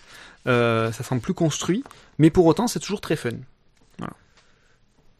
Ça fait moins délire de, de potes, un peu plus, c'est un peu plus structuré, je trouve. hmm, ouais, je valide tout ça. Bon, est-ce que, Et que franchement, par Merci, contre, non, une chose, la fin, la fin du tome 6, ben, ça fait mal au cul. Ah, est-ce ça que vous cul. pensez qu'on en a assez dit? Est-ce que vous voulez qu'on se fasse un instant spoiler? C'est peut-être pas forcément nécessaire. Hein. C'est pas forcément nécessaire, petit non. instant spoil pour discuter de ce qui se passe à la fin du tome 6, ces enfants, c'est la fin d'un cycle quand même. Bon, ben, on voit Là, pff, allez, on a deux minutes. Alors, c'est quoi? Je pense euh, qu'en fait, on- chacun dit ce qu'il a envie en même temps. Comme ça, du coup, ça fait ça vraiment. fait vraiment un spoil incompréhensible. Non, non, on va essayer de faire un truc construit. Attention, l'instant spoiler. Putain ils ont tué Marianne, merde Sinon, tu es Marianne, bordel de merde. Et puis alors, il, il la tue, enfin, ça, ça tombe, ça tombe comme un cheveu sur la soupe. Ah ben, c'est comme un coup d'épée, quoi. on hein, comprend bien c'est- pourquoi. Tu t'en plein la gueule, tu, tu souffres que t'en peux plus, c'est, c'est, c'est, c'est terrible. Euh, non, et puis surtout, euh, ils enchaînent avec un dix ans plus tard, C'est euh, ça. qui Alors, nous annonce que ça va se passer de façon assez hallucinante. Moi, je suis resté, mais euh, je me suis dit, putain, deux rebondissements aussi forts d'un coup, c'est, c'est pas. Bah, déjà, tu apprends en fait que le, la vallée des rois, en fait, c'est une sorte de d'autre monde dans lequel on va par magie, et que finalement, ils ont fait le lien entre le monde des réels et le monde, le monde de la magie. Ouais. Et, et là, donc, Marianne meurt, le petit, on sait pas où il va, Aldana est en prison, Parce Aldana se tombe dans un trou, mais on s'en doute, on s'en doute qu'il. C'est ça. En fait, il tombe au fond de, d'une espèce de truc de lave. C'est la, la, la reine iguane. euh, Oui, mais ça, c'est est le- ça, la petit, reine méchante. C'est le petit Oui. qui tombe au fond. De la Et, Aldana, Aldana, il, est, il est mis au fond d'une geôle, mais pouf pouf, dernière page. Mais où est-il? Ah, il s'est libéré. vrai. Il s'est libéré, mais dix ans après, on sait pas trop pourquoi. Euh, mais, mais voilà, ça, ça promet une tonne et demie de rebondissements. On retrouve pour autant les personnages du tout début du premier tome, qui étaient tout petits, tout jeunes lors du tout premier tournoi, qui se sont fait poutrer la gueule et qui étaient les copains de- d'Adrienne, euh, et qui ont grandi, qui font partie de la garde royale puisque la garde royale a été réactivée. Où en est le roi Virgile? Parce que on pouvait quand même présupposer que euh, Chester et son petit pote euh, allaient vouloir prendre la- place. là, je peux- euh, allaient vouloir prendre la place. Bref, putain vivement la suite. Oui, Putain, voilà, on a vraiment envie de lire la suite. C'est assez impressionnant. J'aime beaucoup ces instants spoilers. On parle très vite parce qu'on a l'impression d'avoir très peu de temps. On a l'impression qu'on est à fond, à fond, à fond, qu'on n'en peut plus. Bref, cette bande dessinée. surtout quand est tu vois les, gestes quand il veut se faire Oui, oui, oui, euh, oui, oui, voilà. Euh, donc euh, oui, euh, on spoil comme des malades, mais c'est l'instant spoiler, c'est fait pour ça. Et franchement, euh, voilà, vous, on reste vraiment sur le cul, on s'y attend pas. Euh, voilà, on est tous d'accord pour dire que c'est une fin très réussie et qu'on veut la suite. bah ça te laisse sur, sur, sur un inachevé. Donc forcément, tu as envie de voir ce qui, a- ce qui va arriver après parce que tu en prends tellement plein la Ah, gueule ils, ont dans fait un climax, quelques ils ont cases. fait un climax de dingue, plusieurs climax. Enfin. Fin de l'instant spoiler euh, anticipé. Oui, Donc, ils ont fait un vivement- climax, euh, un vivement climax la de- suite. Oui, vivement la suite, parce que franchement le climax de, de dingue, on a envie de savoir comment ça va se passer. On veut la suite C'est de un multi-climax à la fin. Voilà. Et c'est, c'est, c'est- voilà, vivement la suite. très très réussi. Alors, il nous donne rendez-vous 2015, donc euh, j'espère, euh, j'espère plutôt février que septembre. Ouais. Bon, mais ce sera juillet. Ça, ça me semble plus. euh, Merci Matt. Bah écoute, je suis comme ça, je suis l'ambiance quoi. Normalement, on l'aura pour l'été, pour les vacances, quand nous on aura euh, deux mois de vacances pendant que d'autres en ont cinq semaines dans l'année complète.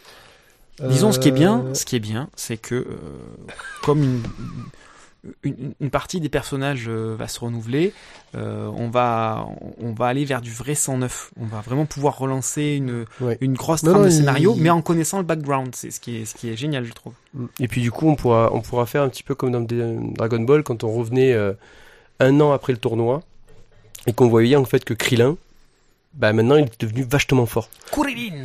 Mais qu'en fait il était vachement fort euh, à son niveau en tapant sur des bananiers. Allez, nous passons. Parce que- Ouais, allez. mais en même Parce temps, que finalement à la fin il se faisait quand même poutrer par Vegeta. Oui, mais enfin, ce qu'il faut quand même rappeler, c'est que Krillin, lui, c'est un vrai humain. Hein c'est, il, il sort pas de pétaouchnok les C'est oies vrai. du, du cul de mon, de mon sgeg. Euh, et je trouve que pour un humain, il- envoie du lourd, quoi. Voilà, hein, parce que Par contre- Chat à côté, c'est devenu Oui une voilà, merde. parce voilà. que Yann Chat à côté, vraiment, ouais, c'est devenu un homme de maison. Ouais, hein, mention passée à l'Express. Mais c'est quand enfin il couche quand même avec Bulma quoi. Oui, c'est la classe. Mais après c'est elle s'est tapé Vegeta quand même non? Pour faire trunk. euh, Jasmine. Alors c'est un peu particulier, on s'est mis en express parce que je savais pas trop où le mettre. Euh, c'est un album jeunesse euh, qui donc n'est vraiment pas présenté comme une bande dessinée entre guillemets, c'est vraiment présenté comme un album jeunesse, c'est-à-dire euh, du texte euh, accompagné de dessins, mais de temps en temps il y a quelques séquences euh, qui font vraiment penser à de la bande dessinée on va avoir une planche, on va voir le personnage en plusieurs états, on va voir son évolution, comment il passe, etc. Donc c'est vraiment entre les deux, entre la bande dessinée et l'album jeunesse. C'est un album euh, écrit par euh, Thomas Bianco et dessiné par euh, Guillaume Bianco, euh, avec ce style graphique moi que j'aime beaucoup, dans des teintes de gris et rose. Euh, c'est très mignon. Et vert. Voilà, et on va suivre l'histoire d'une petite souris qui adore sauter dans les flaques, et à chaque fois qu'elle saute dans les flaques, elle éclabousse les gens, et de plus en plus, elle va éclabousser les gens de plus en plus fort, jusqu'à éclabousser le roi des animaux. Euh, et que va-t-il se passer? Tadadam Bref, moi je trouvais ça très mignon, très sympa, euh, très agréable à lire. Ma fille a trouvé ça très fun quand je lui ai lu, donc elle a bien aimé. Maintenant, il me semble que j'ai deux instits ici qui ne sont pas du tout de mon avis. Alors, euh, j'aurais une première question en fait euh, sur ta lecture à ta fille. Est-ce que c'est une lecture expressive? Oui. Oui. Donc en fait, chacun des gags l'a fait rire. Est-ce qu'en fait à la fin elle a compris? J'en sais rien moi si elle a compris. Je vais Voilà, pas, pas ben, demandé de me faire une, rédaction. Ben oui, mais voilà, mais tout est dit. voilà, dans, dans ton explication, il y a tout qui est dit. Oui, c'est bien mené. Oui, euh, si tu le fais en lecture expressive, ça va faire rire un enfant. Parce que parce que c'est drôle. Soit. Mais la fin fait que ça fait plouf. Désolé, c'était facile, mais c'est un Bon, vous ça. avez pas aimé la chute, euh, Mais voilà. ça fait pas ce bam. Euh, moi, j'ai envie de dire, déjà, dès le départ, euh, la, la- quasiment la, la- la deuxième grande planche, hein, euh, la lecture narrative et la lecture d'image ne correspondent pas. Pour un album, pour un enfant, quand tu lis le texte et que tu... Où est-ce que tu vas lui montrer l'image? Ça, ça, ça fonctionne pas. Déjà, Oui, non, non, mais posez oui. beaucoup de questions. je Oui, trouve, non, mais euh, oui, mais sauf que tu vois dans tes yeux là, tu fais ah, mais pour- pourquoi est-ce qu'ils se prennent autant la tête? Oui, mais sauf que quand tu le montres à des gosses, quand tu euh, montres à des gosses, c'est c'est ce qu'ils regardent. C'est important. Je sais pas, je mets une montre très logique, moi, dans le. je oui, trouve, euh, si si Quand, toi, quand tu as le quand texte tu qui le- te guide aussi ou que tu as l'image qui te guide. bah, et là, là, c'est première image texte, image du dessous, euh, image à Alors, gauche, non. euh, image à droite texte. Non, non, non, non, non, Mais parce non, que toi, tu le regardes avec ton regard d'adulte. Tu prends un gamin de 4 ans, tu as trop d'images sur la page, et en plus, c'est C'est double le côté page. bande dessinée, oui, là, Oui. justement. Ben, sauf que du coup, il ne va pas regarder l'image que tu es- dont tu es en train de parler. Il va, il va avoir son regard qui va passer de, sur toutes les images. Donc, du coup, il va pas vraiment suivre l'histoire. Et je, je- je- là, je te, c'est, c'est, c'est du, C'est sûr. c'est sûr. Ok, bon ben voilà. Donc en gros, c'est un bouquin qui est très sympa, mais pas pédagogiquement. Alors, euh, Et tu nous as demandé notre Ah non, mais je te le donne. ça ici, par exemple, ça, ça fonctionne C'est très si, bien. oui, donc on a une, une image euh, où on la voit qui sort d'un arbre euh, pour monter dessus. Voilà. Celle-là, celle-là, elle fonctionne très bien. Ici, tu as une lecture d'image. Ici, tu vas avoir un texte avec une. Ouais, ouais, ouais, d'accord. Mais je, je fais pas une analyse fonctionne. aussi poussée. ça- ça- euh, ça Pour moi, je trouve que la lecture marche bien, que le sens de lecture est clair. Après, oui, effectivement, je suis pas dans les yeux d'un Ici, enfant. ça fonctionne très bien. Ici, ça Oui, fonctionne parce très que bien. Ici, les Non, gens, mais- ils l'ont pas dans les yeux, ce sous les yeux en même temps. Non, mais hein, ce que je, ce que je veux te, ce que je veux t'expliquer, c'est qu'il y a des, il y a un travail qui est très consensuel, très classique au niveau de la structure. Et quand tu es dans cette structure-là, euh, il faut la respecter. Il y a des endroits où ça n'a pas été respecté et du coup, ça ne fonctionne plus. Le, l'histoire en elle-même, le scénario en lui-même n'est pas suffisamment euh, extraordinaire, on va dire, voire même euh, capillotracté. Euh, pour se suffire la à- fin qui le la, la fin est très capillotractée. C'est, c'est, ça se suffit pas à lui-même pour, pour, euh, pour mériter de sortir des sentiers battus, surtout vis-à-vis de la cible. Euh, D'accord. donc, Bon. du coup, moi, dès le début, si tu veux, je me suis dit, tiens, on, on va être un peu à contresens, un peu à contre. Ben non, en fait, parce que tout le reste, comme je t'ai dit, là, là, là, là, ça, c'est, c'est, Mhm. c'est très classique. Ouais. Voilà. En bref, c'est une bande dessinée que vous aimeriez lire à votre enfant, mais que lui, euh, il s'en foutra. Ben, disons que si tu, alors, il, la- il la comprendra parce que tu vas faire une lecture expressive où tu vas toi-même mimer ce que fait le, Ouais, moi, je trouve ça mignon. Mais oui, ça, mais enfin, Pierrick, poétique. Je euh, suis entièrement d'accord que quand tu le fais comme ça, c'est poétique. Quand toi, tu vas le jouer pour ton gosse, ça va le faire rire. Mais le problème, c'est que du coup, tu ne vas pas montrer finalement le livre. Tu vas raconter l'histoire. À la rigueur, tu vas montrer quelques images, mais ça Mais va être le problème? Ce sera, ce sera, ce sera c'est ta lecture. C'est, ta lecture, c'est Ce sera qui ta réadapte. lecture qui fera réagir l'enfant. Ce sera pas le ça. livre. Tu le laisses seul en autonomie avec ça, si tu veux. Ça, ça, ça, ça, ça, ça colle pas. D'accord. Voilà. Mais oui, de toute façon, c'est pas lire. Ouais, mais enfin, là, si tu mets la mauvaise foi ce qu'on te dit aussi, on peut rien y faire. Oui, mais pas la mauvaise foi, c'est pas lire, donc elle va être en autonomie. Dans tous lire. les cas, moi, Bon. on va dire l'ensemble, ça reste, c'est, c'est, c'est, bien dessiné par quand même, comme Guillaume Bianco. Oui, c'est Maintenant, mignon. moi, le seul truc, c'est que je n'ai pas compris la chute. D'accord. c'est ça. On- Euh, on- Je on- pense qu'il aurait pu faire d'autres dessins qui auraient peut-être pu nous mettre sur la piste pour que justement on voie des mélanges. Mais ça, on l'a pas eu.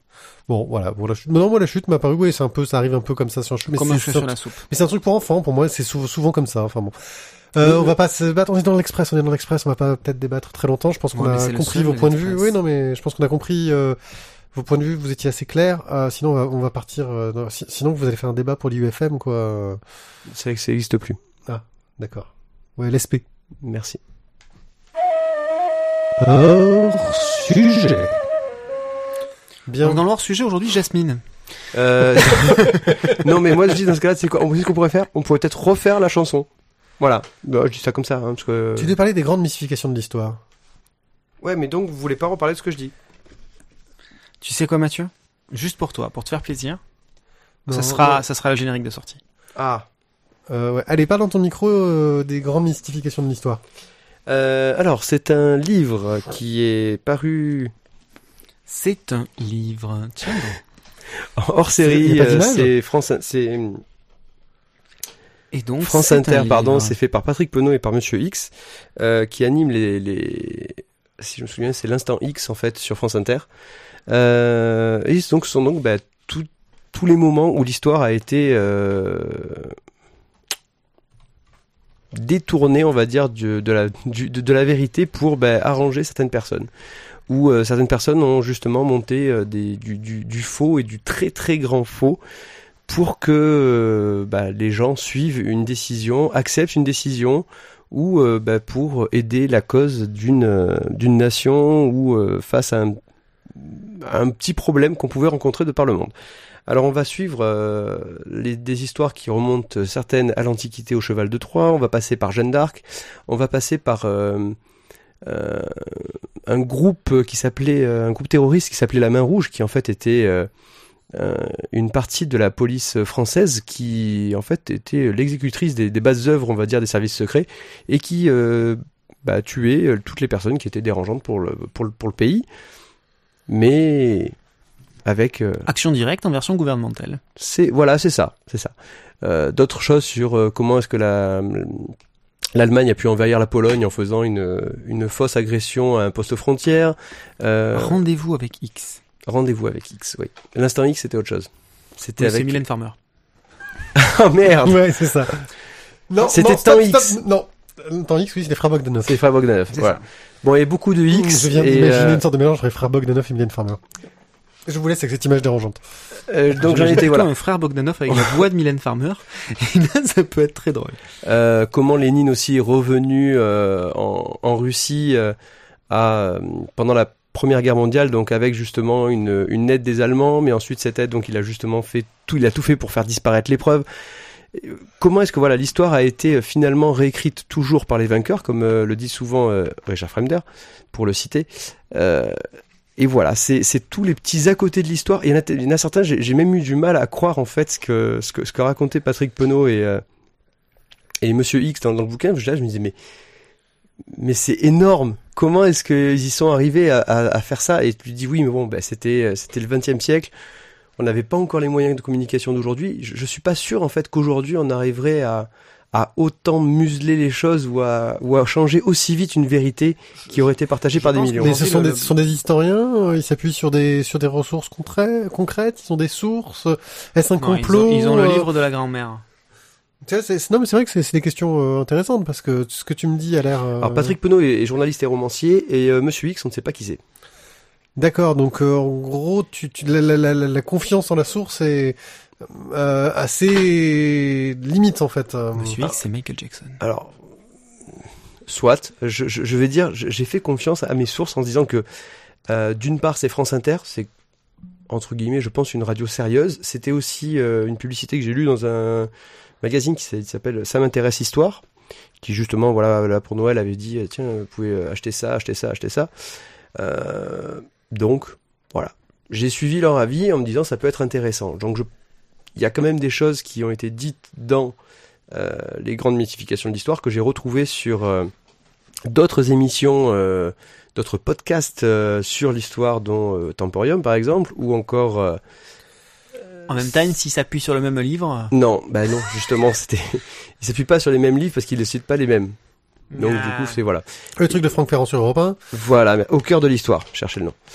Euh, et je me dis, bon, il doit quand même y avoir pas mal de choses qui doivent euh, venir D'accord, non, de, je je te de la de avérés. Je posais la question parce que c'est vrai que euh, quand on a un gars euh, qui, qui- Oui, ça qui- peut vite faire théorie du complot, je Quand, suis quand on a d'accord. un gars, son, son métier c'est romancier et l'autre euh, son métier c'est on sait même pas qui c'est. Tu vois, c'est toujours de se dire, euh, ouais, enfin au niveau des sources, il y a plus sûr, il y a plus sûr, quand même. Il y a- il y a plus sûr quand même. euh, Mais oui, effectivement, je, je voilà, c'est peut-être. Euh, C'est Abel Schlemoul.